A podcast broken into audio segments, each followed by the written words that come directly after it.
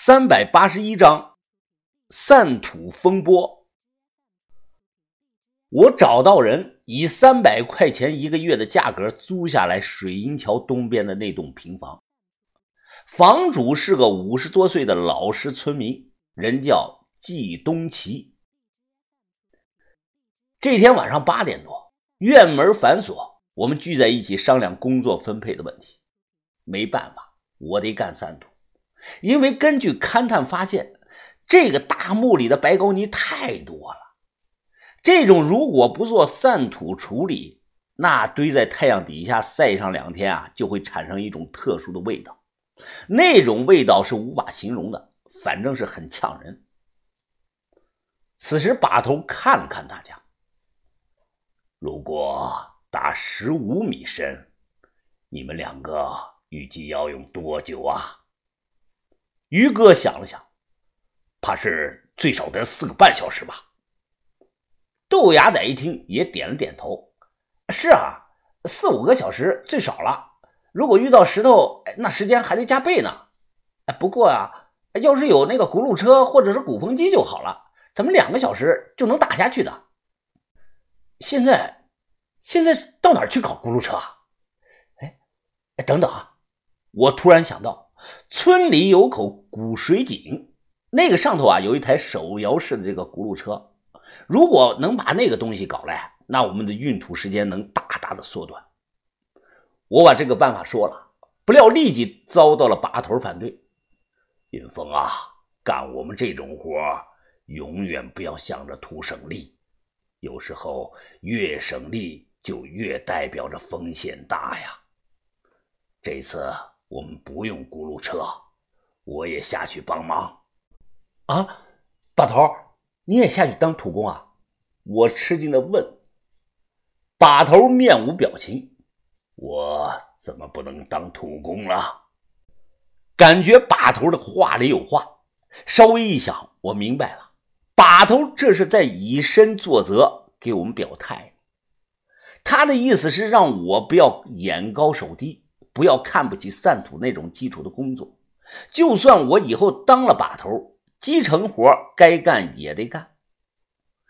三个半小时后，夜里十二点半，月黑风高。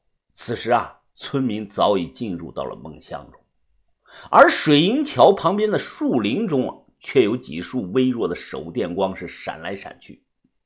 我按下了对讲机，小轩。小轩，没问题吧？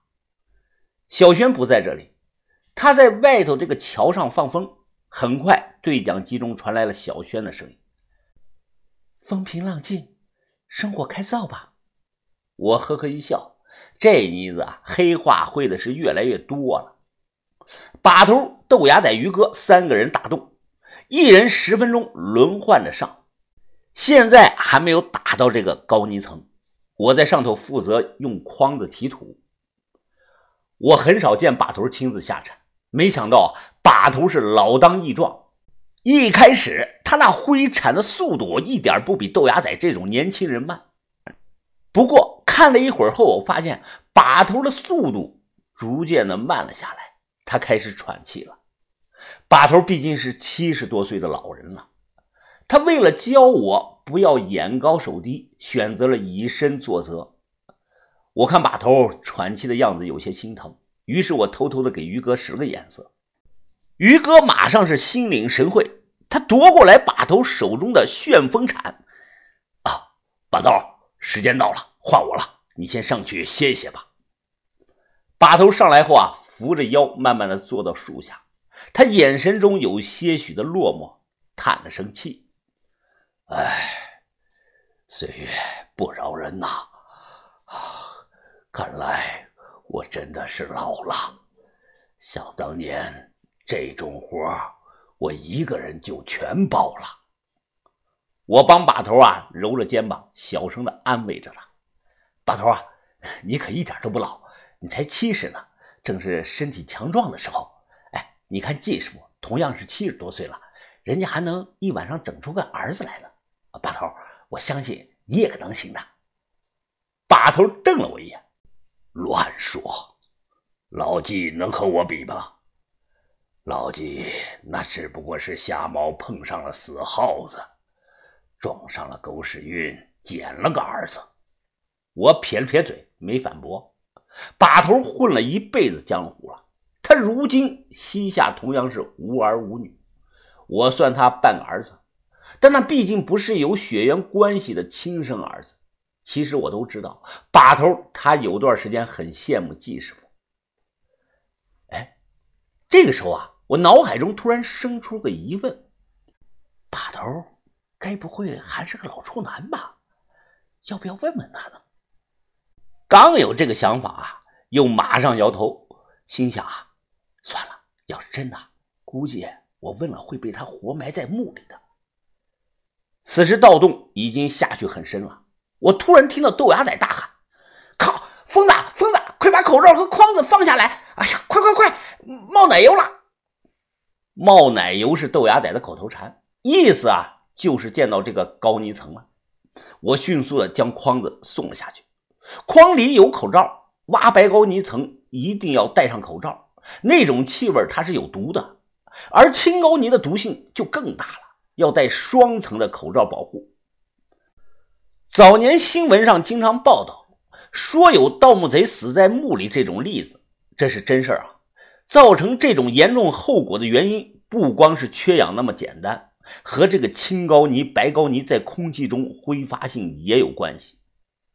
这个时候啊，千万别摘下口罩去抽烟，那样死得很快。一定要戴好口罩，定好时间，五到八分钟上来换一次新鲜空气。挖着挖着，豆芽仔连连的咳嗽，哎，我操，呛死人了！妈的！见鬼了！这是这这奶油层怎么这么厚啊？豆芽仔三铲子下去，就看到底下还是白花花的一片，是又黏又稠，和土混在一起啊，就像那个泥浆一样。我看的心中惊奇。之前我预测啊，可能是十公分厚的这个白膏泥层，现在看来远不止啊。这种泥可不便宜。在春秋战国时期啊，一碗优质的白膏泥甚至能换到五碗粮食。挖到这里还出现一个奇怪的现象：这个墓不光地表没有封土堆，它底下也没有见到这个夯土层啊！这再加上出现如此厚实的白膏泥层，这一切都是太奇怪了。我问把头，结果连把头也不知道是怎么回事。我按下了对讲机：“小轩，小轩。”河边没人吧？我出去散土了。放心，一个人影都没有。我戴好口罩，提着满满的一大筐子白膏泥到了河边。白膏泥和青膏泥遇水片刻即化，这条小河就是最佳的散土地点。加上水流一直在流动，白高泥倒到河里可以说是神不知鬼不觉的，谁也发现不了。我正倒着呢，突然听到小轩的声音非常的急促。不好了，云峰，云峰，赶快找个地方藏起来！有两个人朝你那里去了。小轩这突然的一嗓子吓着我了，我急忙倒掉了白高泥，躲了起来。小轩呢，也蹲在桥上不敢出声。这大半夜的突然出现在河边的不是一个人，我躲在黑暗中探头看去，就看到是两个年轻人，一男一女，他们脸上都画着红妆，好像是唱戏的。怎么说呢？就是有点吓人。你想想啊，大半夜两三点钟，穿着古装的戏子突然出现在河边，这一幕难免会让人是想入非非呀。看着一男一女脸色发白，我皱眉心想啊，这两个人是不是活人呢？忽然，那个男的开口说话了。我离得并不远，加上此时是深夜，所以能听清楚。师妹啊，你知道我对你的心意从来没变过。今晚班子里唱的那场三杯酒，我和他只是逢场作戏而已。女的站在河边师哥，我明白，但我看到你和别的女人亲热，我就心里不舒服。男的搂住她的腰笑了：“呵呵，小浪蹄子，你这是吃醋了吧？别乱摸，师哥你好坏。”再让人看到了，怕什么呀？这哪里有什么人呢？啊，这都深更半夜了，就咱们两个。二人抱着纹在了一起。我躲在暗处看到了这一幕，松了口气啊，还好是人。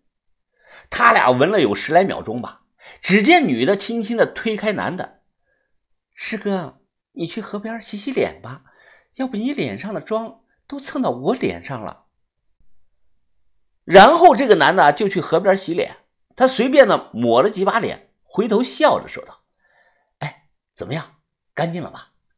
女的顿时惊讶的看着他。师哥，你脸上这些白子是什么呀？